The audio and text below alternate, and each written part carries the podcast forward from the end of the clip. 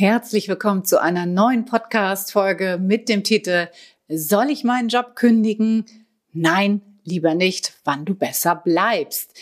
Das ist eine der meistgestelltesten Fragen. Ich bin unzufrieden. Soll ich meinen Job kündigen? Und wann das wirklich keine gute Idee ist, das erfährst du in dieser Podcast-Folge. Also bis gleich, bleib dran. Hallo und herzlich willkommen zum Montags gerne aufstehen Podcast. Dein Podcast rund um deine Zufriedenheit im Job. Ich heiße Anja Worm und ich möchte dir helfen, dass du montags wieder gerne aufstehst. Mein Motto dabei, raus aus dem Grübeln und rein in die Klarheit und Umsetzung. So, und nun ganz viel Spaß und Inspiration bei dieser Folge. Los geht's! Herzlich willkommen zu einer neuen Podcast-Folge im Montags gerne aufstehen Podcast. Mein Name ist Anja. Ich freue mich riesig, dass du da bist und eingeschaltet hast zu diesem, wie ich finde, tollen Thema. Soll ich meinen Job kündigen? Nein, lieber nicht, wann du besser bleibst. Das ist nämlich eine der meistgestelltesten Fragen bei mir, wenn Menschen unzufrieden sind, ob sie ihren Job kündigen sollen. Und manche hadern da und zweifeln da ja, ein halbes Leben gefühlt rum. Ist das eine wirklich gute Idee? Da spielt natürlich auch immer die Angst vor dem, was dann da kommt, mit rein. Und ähm, ja, und diese Frage wirklich mal auseinanderzunehmen, ist es eine gute Idee? beziehungsweise wann ist es keine gute Idee. Und darum soll es hier in dieser Folge gehen. Und ich möchte dir hierauf eine ganz eindeutige Antwort geben. Wann ist das keine gute Idee? Und wenn ich das mal in einem Satz zusammenfassen soll, dann äh, läuft es darauf hinaus, dass wenn deine Unzufriedenheit mit dir zu tun hat, mit dir als Persönlichkeit, mit dir in deinen Verhaltensweisen, dann würde ich dir da als erstes erstmal von abraten. Was heißt denn das jetzt genau? Was meine ich damit? Wenn du ähm, zum Beispiel, ich gebe dir jetzt mal drei Beispiele, wenn du sehr stark immer wieder unter Stress leidest, wenn du einfach deutlich zu viel zu tun hast und du merkst, das stresst dich total, du kommst damit überhaupt nicht zurecht, dann sollten wir uns das gleich mal zusammen angucken, denn das hat was mit Haltung, mit Verhalten und mit deinen Überzeugungen zu tun. Zweites Beispiel. Du hast immer wieder die gleichen Konflikte im Team. Das hat auch was mit dir und deinen Überzeugungen, dein Halten, deine Haltung und deinen Verhaltensweisen zu tun. Oder Beispiel Nummer drei. Du hast das Gefühl, du wirst überhaupt nicht gesehen. Das sind nur drei Beispiele, anhand dessen ich dir erklären möchte, was Dinge sind, die was mit dir und deinen eigenen Anteilen zu tun hat. Und ich kann mir vorstellen, dass es jetzt hier den einen oder die eine oder andere gibt, die hier aufschreit und sagt, was, jetzt spinnst du hier, aber Anja, ja, wie kannst du es wagen, das so zu sagen? Aber ich möchte mit dir jetzt tatsächlich wirklich in die drei Beispiele mal genauer einsteigen. Und da würde ich am liebsten gleich starten mit dem Thema Stress, denn das ist etwas, was viele Menschen kennen, nicht alle, aber sehr viele kennen das. Und Stress hat immer, dass wir etwas damit zu tun, dass wir Ja sagen und Nein meinen. Das ist ein Thema der Abgrenzung. Ja, wir passen uns den äußeren Gegebenheiten an, den Umständen an. Ne, die Führungskraft zum Beispiel fordert das, die, die Firma fordert das, das Unternehmen fordert das. Die Aufgaben und Vorgaben erfordern das, die Kollegen machen das zum Beispiel alle, die Kunden fordern was ein und so weiter. Ja, ich kenne das, ich weiß, dass das in vielen Bereichen so ist. Alles schön und gut und gleichzeitig bist immer noch du diejenige oder derjenige, der da auch Grenzen setzen muss oder die Grenzen setzen muss. Es zwingt dich keiner bis zum Umfallen zu arbeiten. So hart und bitter das jetzt vielleicht für den einen oder die andere klingen mag, aber genauso ist es. Und hier gibt es zwei Hauptursachen. Es gibt bestimmt noch mehr, aber zwei Hauptursachen, auf die ich immer wieder treffe. Und die erste Ursache des Thema Stress ist die, unsere eigenen Ansprüche an uns selbst. Ne? Wenn wir schon ganz früh gelernt haben, dass Leistung wichtig ist, dann müssen wir uns ganz intensiv mit diesen Überzeugungen auseinandersetzen. Das ist ganz häufig gekoppelt mit anderen Gefühlen, die dahinter liegen, dahinterliegende Bedürfnisse wie Liebe, Zuneigung, Anerkennung, die wir uns eben erhoffen von diesen Leistungsgedanken, von dieser Leistung, die wir dann erbringen, auch zu bekommen. Und das treffen wir ganz, ganz häufig an bei sogenannten High-Performern. Ja, das erfordert ganz, ganz viel Selbstreflexion, da wirklich genau hinzugucken und das Leistungsthema genau unter die Lupe zu nehmen und zu schauen, was hat das mit meinen eigenen Glaubenssätzen zu tun? Was habe ich da vielleicht von früher gelernt? Welche Vorbilder hatte ich da? Und da eine wirkliche, ehrliche, wahrhaftige Selbstreflexion einzusteigen und das genau auseinanderzunehmen. Sonst wirst du dieses Thema Stress immer in einen neuen Job mitnehmen. Du wirst das nicht lösen. Es kommt vielleicht in anderer Gestalt daher, aber es kommt wieder daher, weil die Ursache nicht angegangen wurde. Und ich kenne das selber nur allzu gut. Ich kenne diesen Leistungsgedanken nur allzu gut. Ich muss mich da immer wieder mit auseinandersetzen.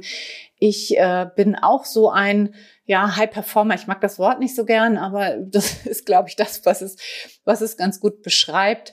Und ich muss mich auch immer und immer wieder hinterfragen, Anja, muss das jetzt noch sein oder ist das jetzt sozusagen das Tüpfelchen auf dem i, was, was du auch gerne weglassen kannst?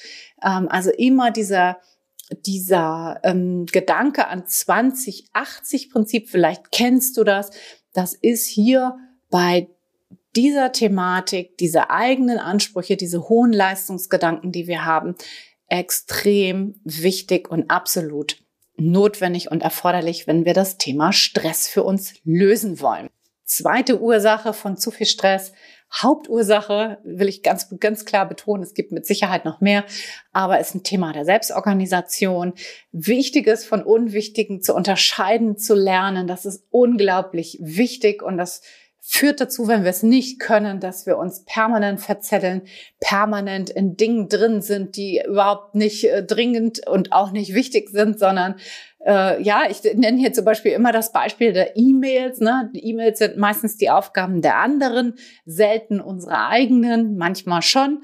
Und da ist zum Beispiel ein super hilfreiches Tool, die Eisenhower Matrix. Vielleicht kennst du die, die Unterteilung in dringend und wichtig. Und da gibt es halt vier Quadranten. Der erste Quadrant ist nicht dringend und nicht wichtig. Ab damit in Müll, braucht kein Mensch, ja. Das sind Sachen, die kannst du wirklich getrost vergessen.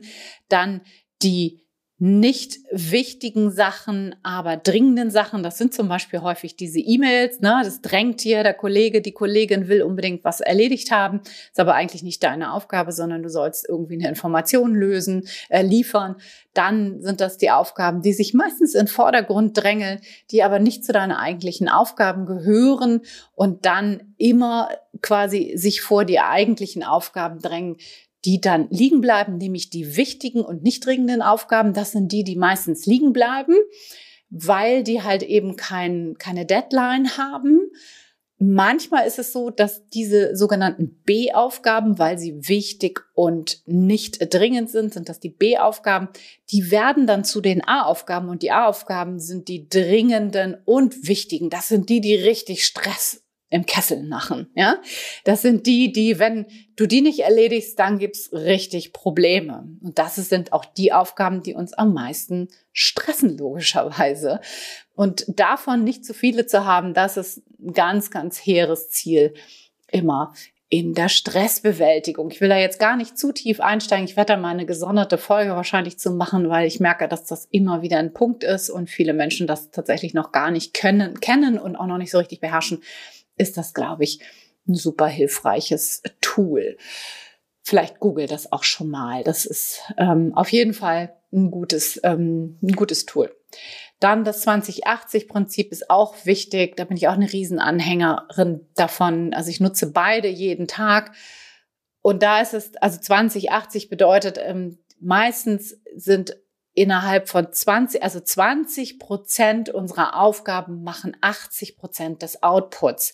Also um da nochmal ganz klar zu sagen, diese, diese absolute Brisanz, diese absolute Wichtigkeit machen nur einen ganz, ganz kleinen Teil unserer Aufgaben aus und die haben halt den größten Einfluss oder den größten Output sozusagen, was hinten rauskommt. Und die immer wieder zu finden und zu suchen, diese 20 Prozent, was ist eigentlich so wichtig, dass es für 80 Prozent des Ergebnisses sorgt, das immer wieder sich klar zu machen, das ist total hilfreich zum Thema Selbstorganisation. Ich nutze da beide jeden Tag und finde das wichtig, dass jeder für sich so ein System findet, was irgendwie für einen selbst funktioniert. So, aber zum Thema, ist es sinnvoll, eine Kündigung einzureichen, wenn du großen Stress hast?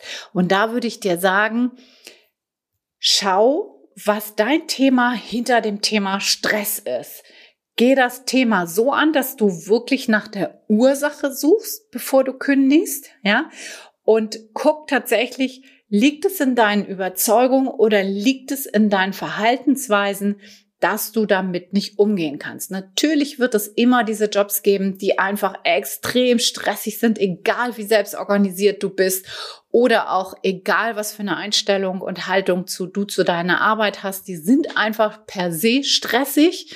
Ja, und dann ist tatsächlich wirklich die Frage, wenn das so ist, natürlich äh, würde ich dir jetzt nicht sagen, kündige nicht, um Gottes Willen, ja, aber schau dir die Ursachen gut an, damit sie nicht in einem anderen Gewand wieder in einem neuen Job um die Ecke kommen und du vielleicht vom Regen in die Traufe kommst. Das wäre keine gute Idee.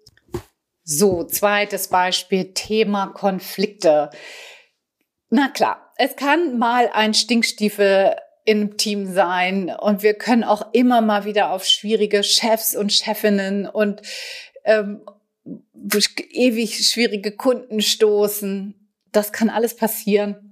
Aber wenn du immer wiederkehrende Muster hast, zum Beispiel du triffst immer wieder auf die gleichen Menschentypen. Du hast immer wieder das Thema, dass du untergebuttert wirst. Du hast immer wieder das Thema, dass du permanente Konflikte hast im Sinne von, dass du immer wieder aneckst oder so. Dann solltest du mal deine Haltung überprüfen und dich fragen, bin ich eigentlich auf Augenhöhe? Kommuniziere ich wertschätzend und auf Augenhöhe? Das eine Extrem ist zum Beispiel von oben herab, ja.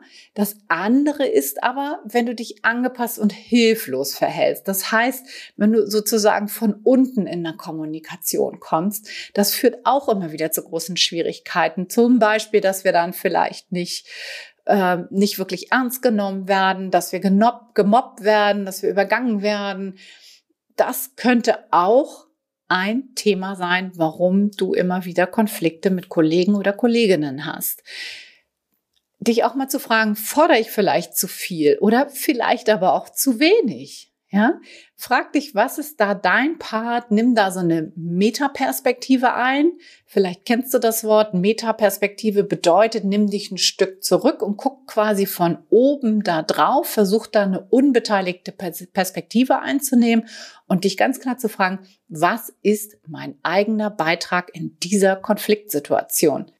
Und was hier ganz besonders hilfreich ist, ist die Reflexion durch andere, weil wir häufig sehr starke blinde eigene Flecken haben, die wir nicht sehen. Das sagt ja das Wort blinde Flecken schon. Wir sehen häufig nicht, aus welchen Haltungen wir kommunizieren, wie das vielleicht bei unserem Gegenüber ankommt. Und deshalb ist das hier ganz besonders hilfreich und wichtig, sich mal so ein Sparring zu suchen, sich eine, ja, sich einen Feedback-Partner zu suchen, der einem das ganz klar rückspiegelt, wie verhalte ich mich eigentlich? Was sind meine Kommunikationsmuster? Wie kommt das bei meinem Gegenüber an? Da mal wirklich sich eine Außenperspektive einzuholen, ist auf jeden Fall total hilfreich. Und dann das Thema Kommunikation auf jeden Fall anzugehen. Kommunikation auf Augenhöhe ist der Schlüssel zur Lösung eigentlich fast aller Konflikte. Und genau deshalb taucht es eben hier auch auf, weil das etwas ist, wenn wir das nicht lösen, diese Muster, die wir da haben, dann nehmen wir das mit. Wir nehmen uns ja mit in einen neuen Job. Und das löst sich nicht, da löst sich unsere Unzufriedenheit nicht, es lösen sich die Konflikte nicht, die kommen dann vielleicht in anderer Form wieder in einer neuen Firma, in einem neuen Unternehmen. Aber durch den Jobwechsel allein ist dieses Thema Konflikte häufig nicht gelöst. Es sei denn, es ist ein, eine, einer schwierig im Team, der quasi sozusagen das gesamte Umfeld vergiftet. Das kann natürlich immer mal sein. Das will ich überhaupt nicht ausschließen und ich will das auch nicht per se so sagen. Aber das zu hinterfragen, das zu hinterleuchten, was sind meine eigenen Anteile in der Konfliktsituation, die ich immer wieder habe, ist total hilfreich, damit wir nicht vom Regen in die Traufe kommen, uns das im nächsten Unternehmen wieder begegnet. Punkt Nummer drei, was ich auch ganz häufig erfahre mit Klienten in der Arbeit, ist, dass du zum Beispiel unzufrieden bist, weil du nicht gesehen wirst. Was meine ich damit? Zum Beispiel, dass du keine Anerkennung von deiner Führungskraft erhältst, dass du übergangen wirst, dass dir das Lob sozusagen fehlt. Ja, ich mag das Wort Lob nicht, weil ich finde, das ist eigentlich nichts, worauf was erstrebenswert ist, weil das so eine Form des Ganzen ist, was so von oben kommt. Aber das spielt jetzt erstmal hier überhaupt gar keine Rolle. Viele wünschen sich das. Ähm, dazu sage ich immer, ja, das ist ziemlich häufig der Fall. Ich sage nicht, dass das gut ist. Ich sage, es ist in vielen Firmen und Unternehmen leider, leider Alltag. Ich erkläre dir jetzt auch mal, warum das häufig so ist, ohne jetzt Führungskräfte total in Schutz nehmen zu wollen. Aber sie sind häufig da reingestolpert. Das waren häufig Fachkräfte, besonders gute Fachkräfte, und die machen jetzt einen Job, wo sie von der Fach zur Führungskraft geworden sind und plötzlich Menschen führen sollen. Ja? Und ich weiß, dass das natürlich kein Idealfall ist, aber in vielen Fällen ist das die harte Realität, mit der du dann konfrontiert wirst. Und darum geht's mir aber auch gar nicht, sondern es geht mir um den Aspekt, was kannst du denn eigentlich selber machen? Was hast du denn selber in der Hand? Und das ist Folgendes. Hol dir regelmäßig aktiv Feedback ein. Warum sollst du das machen? Erstens siehst du, dass du gute Leistung bringst. Du bekommst ein Feedback von außen. Das ist nicht nur wichtig für Gehaltsverhandlungen, auch sehr wichtig für Gehaltsverhandlungen auf jeden Fall. Aber es ist natürlich auch wichtig, dass du weißt, dass deine Leistungen gut sind. Das ist auch wichtig, Punkt zwei, für die Motivation, ne? dass das nicht als selbstverständlich hingenommen wird. Wenn wir nie eine Anerkennung für irgendwas bekommen, eine Wertschätzung bekommen, dann sinkt einfach die Motivation in vielen Fällen total ab. Du erkennst auch frühzeitig, wenn etwas schief läuft. Das ist Punkt drei, warum du dir das Feedback wirklich aktiv einholen solltest. Und Punkt vier ist, wenn du das tust, beugst du auch unangenehmen Überraschungen vor. Das heißt, wenn du zum Beispiel völlig in die falsche Richtung arbeitest, wenn du einfach deine Leistung nicht mehr bringst, dann äh, in Entlassungswellen, ähm, ja, bist du einfach viel gefeiter davor, dass es dich nicht trifft, weil du auch als motivierter wahrgenommen wirst, weil du dir permanentes Feedback holst. Man hat dich viel mehr auf dem Schirm und du bist auf dem Radar der Führungskraft auf jeden Fall drauf. Wie machst du das?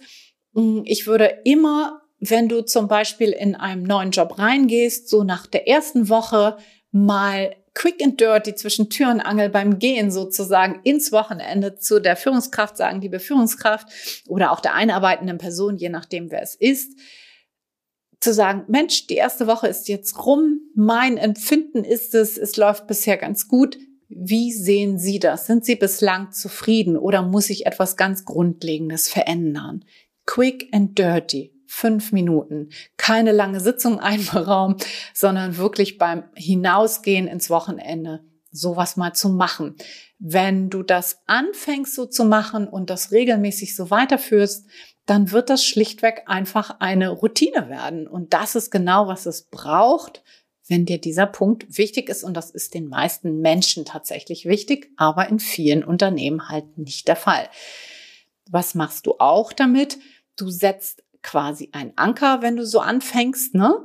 Also Achtung, liebe Führungskraft, Feedback ist mir wichtig. Ja, gleich nach der ersten Woche, Achtung, liebe Führungskraft, Feedback ist mir wichtig. Und dann machst du in regelmäßigen Abständen einfach so weiter. Zum Beispiel einmal im Monat oder wenn du ein Projekt abgeschlossen hast. Ne? Das muss nicht ein langes Gespräch werden, sondern wie ich eben gerade gesagt habe, so zwischen Tür und Angel mal so drei bis fünf Minuten im Vorbeigehen und dann natürlich auch einmal im Jahr dir ein Entwicklungsgespräch anzufordern. Und da meine ich wirklich einzufordern. Ja, frage immer danach, auch wenn es das Unternehmen nicht von alleine anbietet, hol dir dieses Entwicklungsgespräch. Das ist super, super wichtig.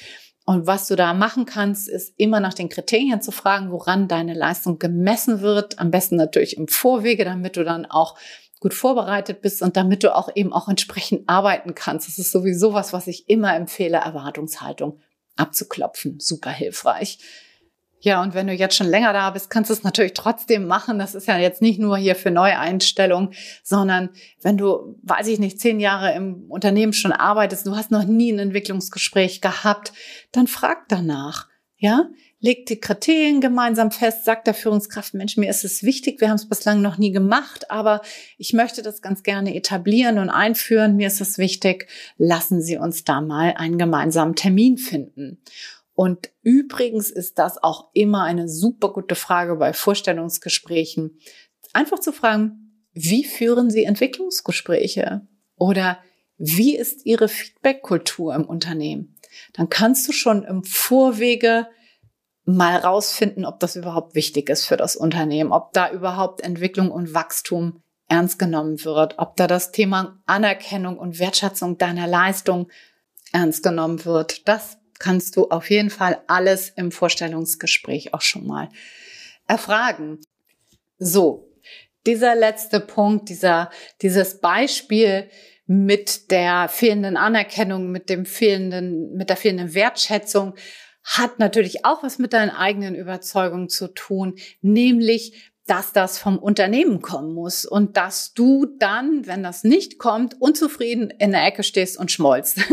Kleiner Zwinker, Zwinker-Smiley an dieser Stelle natürlich. Also es geht natürlich darum, auch die eigene Verantwortung zu übernehmen und zu sagen, hört mal, liebe Leute, ähm, ich hätte gerne hier an dieser Stelle ein Feedback. Ich möchte eine gewisse Anerkennung haben und das auch für dich wirklich einzufordern. Denn sonst ist die Chance, dass du im nächsten Unternehmen genau das Gleiche erleben wirst, ziemlich hoch, ja, weil ich erlebe das immer wieder, das ist in vielen Firmen tatsächlich also ich will nicht sagen gängige Praxis, das ist vielleicht schon fast ein bisschen zu hoch gegriffen, aber viele Menschen sind tatsächlich nicht mit der Feedback-Kultur und auch nicht mit der Anerkennungskultur, der Wertschätzungskultur in vielen Bereichen zufrieden. Das ist nicht schön, ja, das ist auch etwas, was sich wahrscheinlich auch verändern wird, glaube ich, weil das einfach notwendig ist, weil wenn wir einen guten Umgang miteinander pflegen, dann arbeiten wir auch viel besser und das ist für alles besser, es ist für die Ergebnisse besser, es ist für die für die Arbeitsumgebung besser, für die Unternehmenskultur, es ist für die Ergebnisse alles, für alles ist es besser. Aber es ist halt noch nicht überall gängige Praxis und deshalb die Chance, dass du das mitnimmst, wenn du das nicht ansprichst, äh, ins nächste Unternehmen, ziemlich hoch. So, jetzt zusammengefasst, was haben wir hier heute besprochen und gelernt? Alle drei genannten Beispiele, alle drei Unzufriedenheitsfaktoren, die ich hier heute mal mitgebracht habe, liegen zu ganz großen Teil innerhalb deines eigenen Einflussbereiches. Nicht zu 100 Prozent, ist klar. Und du kannst auch nicht alles beeinflussen, ist auch klar. Aber sehr häufig haben wir eigene Anteile in Form von eigenen Überzeugungen und in Form von wiederkehrenden Verhaltensweisen.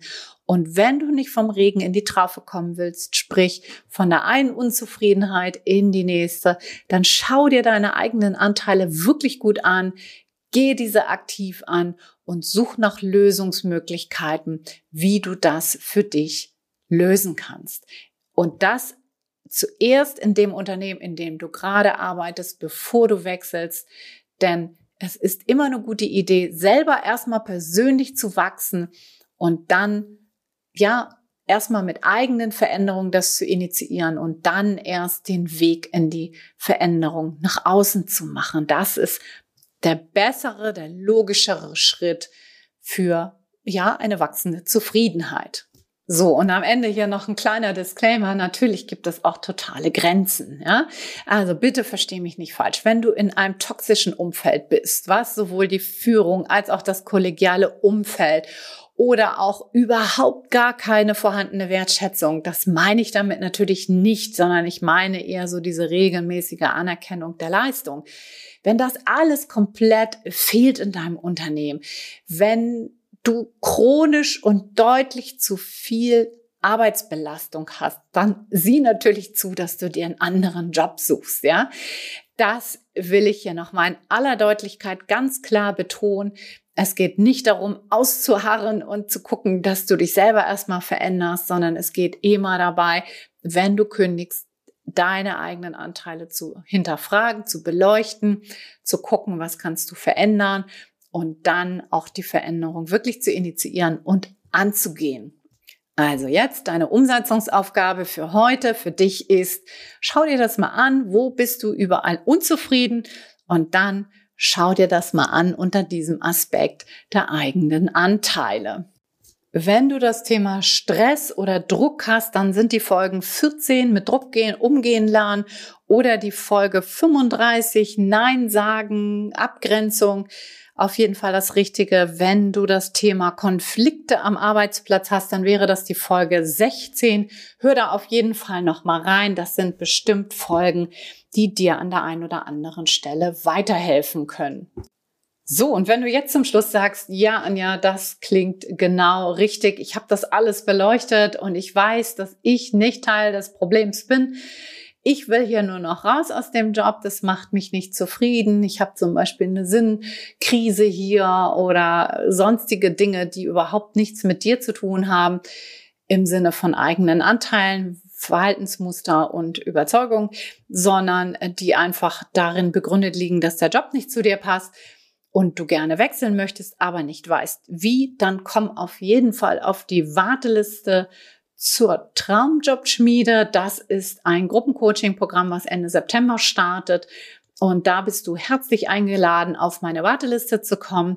Ich verrate dir dann nähere Details zu dem Kurs in Kürze wann das genau startet, wie das genau aussieht, was das Ergebnis sein wird und so weiter. Also sei gespannt und komm auf die Warteliste. Montags gerne aufstehen.de slash Warteliste ist der Link, den findest du auch wie immer in den Shownotes. So, am Ende jetzt ganz herzlichen Dank für deine Zeit, für dein Gehör. Ich wünsche dir eine wundervolle Woche mit viel Freude im Job und freue mich, wenn du nächste Woche wieder einschaltest. Bis dahin, alles, alles Liebe. Ciao, ciao. Deine Anja.